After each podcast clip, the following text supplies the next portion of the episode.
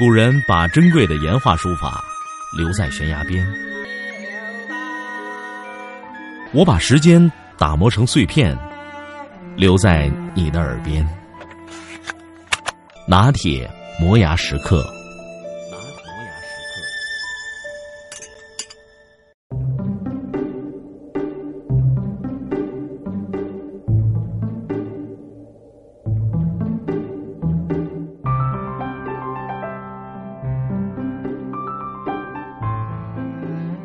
玻璃瓶装的可乐冻到正好出现软软柔柔的冰粒的时候，上上下下都悬浮着那种冰粒。不管是大口还是小口，你都会感受到什么是梦幻可乐。鸭脖用手撕着一条条的吃是最好吃的，吃完可以撕的肉以后，再把骨头一节节的分开，仔细吃缝里面的肉。啃到只剩白骨，最后一口吃掉白骨上的软骨，才最美。还要记住的是，继续吃下去，以免要洗手擦手，由于麻烦而扫兴。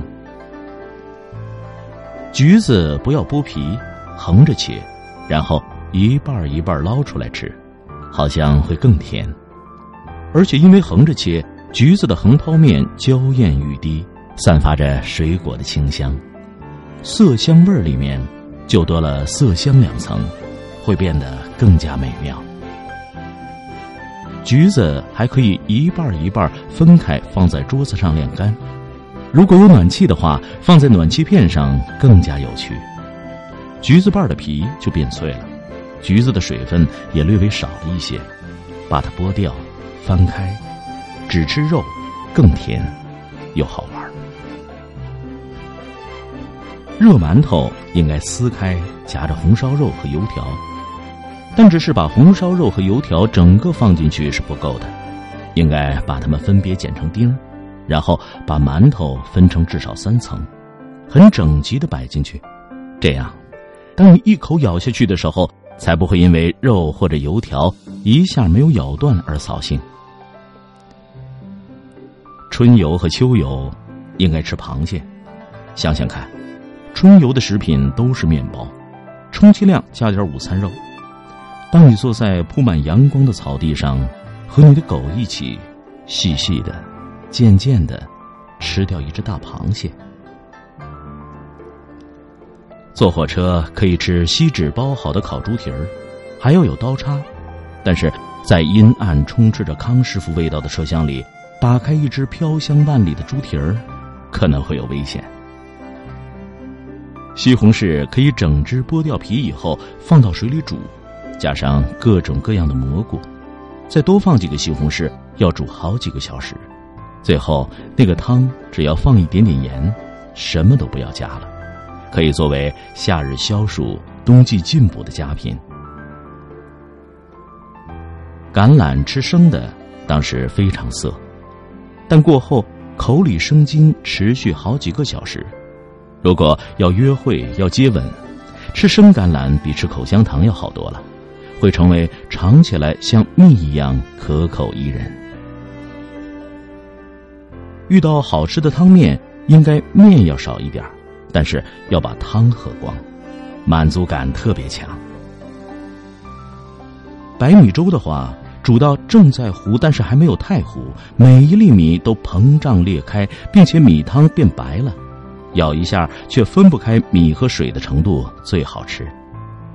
盛到碗里稍凉片刻，但是要注意，不要让它的表面结出米皮，因为粥太烫令人生气，凉了也叫人伤心。在等粥凉的时间里，要专心而虔诚，欣赏它渐渐成为最好吃的粥。麦辣鸡翅啃完以后，用手指。把掉到盒子里的渣粘起来吃掉是很感人的。在古时候，这可能是人类对麦辣鸡翅表示感谢的仪式。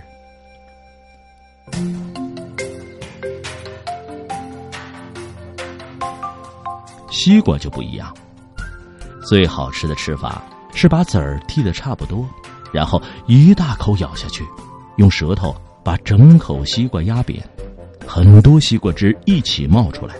这时，如果你照下镜子，你会发现你的表情可以用眉开眼笑来形容。苹果当然要精心切成块，用牙签插着吃。咬苹果会让牙齿出血，又可能会塞牙，但一定要花点时间切成大小相等的块儿，要不然，一边吃苹果一边看电视的时候，会因为吃到大大小小不一样的苹果而分心，令人烦恼。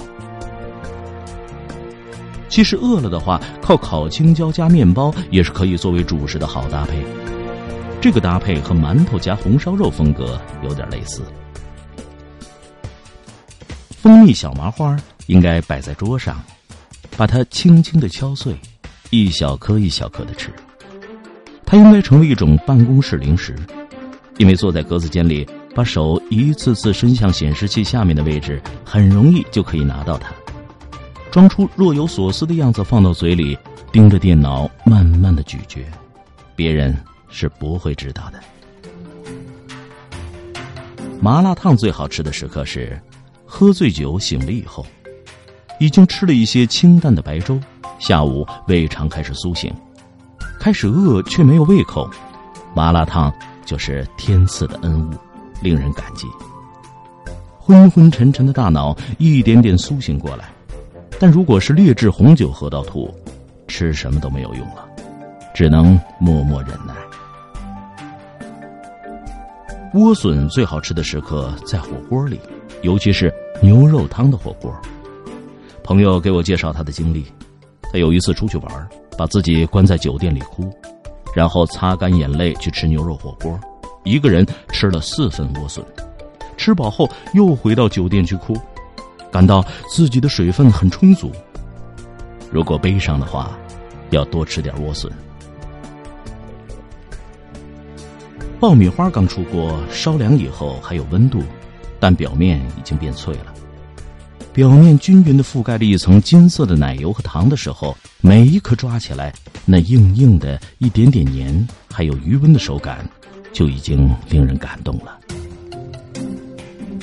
如果冬天可以烤炭火，要买一点红薯粉粉丝，一边烤着暖融融的火，一边拿着一根粉丝靠近炭火去烤，会看到它一点点膨化起来。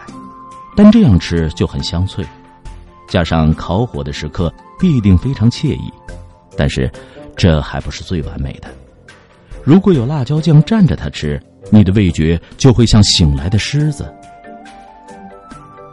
石榴每一粒味道都不太一样，有一些颗粒饱满红润，有一些比较白而且小，因为生长的程度有细微区别。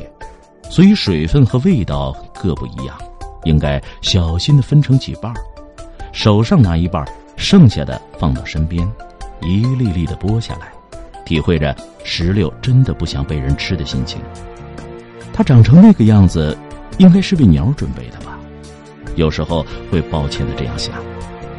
如果是慢慢的骑车去海边，只有一点点渴的时候，它就是忠诚的伙伴，一颗颗细细的吃。感受它们彼此的区别，闻着几乎不可闻的清香，好像会趁着石榴的滋味掠过四季。青椒是切段以后用滚烫的油一浇，一点点酱油放在里面，然后生着吃，哪怕一次吃两斤，辣到肚子疼得满地打滚也是值得的。青椒不可以是一般的菜椒，而是硬硬的、尖尖的。辣椒籽儿胀鼓鼓的，散发着辣死人的力气。泡在油里的辣椒籽儿也要吃光，那个是最香的。刚开始只是在微微冒汗，辣椒吃下去以后，毛孔都会打开。小时候吃的最多的植物是野蔷薇的嫩枝，剥开皮放到嘴里嚼，甜丝丝的清凉味道。春天嫩枝很多的时候，摘一把爬到树上吃。我有一个专门的树杈，就是躺着用来吃蔷薇的。吃它不能舍不得，因为在手里握久了会变软变热，就没有那么好吃了。现在想想，蔷薇被掐去嫩枝，不往高处长的话，似乎就会更加繁茂。夏天，它们开着非常漂亮的花儿，花瓣也可以嚼；秋天，又长出鲜红的果实。芦苇还没有完全长出来的时候，剥开草皮里面的白色的芯儿，一整条，遇到特别肥的，水分就接近甘蔗，甜度当然完全不同，但那是沁人心脾的甜味儿。找它。要伏在草丛里，用手拨弄，拨出来的时候有“吱”的一声轻响，那一声越清脆，尾芽就越嫩。夏天的时候，看到芦苇长成一丛丛、一蓬蓬的高大植物，简直是大吃一惊。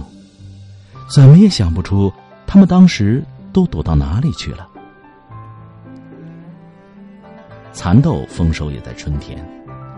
出来混的小孩，每个人都要有一串蚕豆项链，特别豪华的还有蚕豆手镯。大人们用蒸锅焖熟，用线穿起来做成项链，我们挂在脖子和手上，想吃就拉下一个来。所有的小孩都挂着蚕豆，无所事事的坐在各处，你吃一个我的，我吃一个你的。焖熟的蚕豆皮很软，一捏就挤出来了。小孩子吃的时候会发出很享受的声音。最好吃的花是槐花和美人蕉。美人蕉的花朵一摘下来，尾部就会立刻渗出蜜，马上放到嘴里吸。红色的美人蕉比黄色更甜，但是要留一些给蜜蜂和蝴蝶，所以一颗美人蕉只能摘一朵。槐花要上树去吃，它太娇嫩了。时光轻轻一划就开始变黄，最好能将开满花的枝条拉到面前，将花咬下来。离开树，它就变苦。可是要小心蜜蜂，有时候蜜蜂太专心了。很多东西用手吃比用筷子夹要好，很多东西小口吃都比大口吃要好。好了，现在我太饿了，嗯，得想想吃点什么了。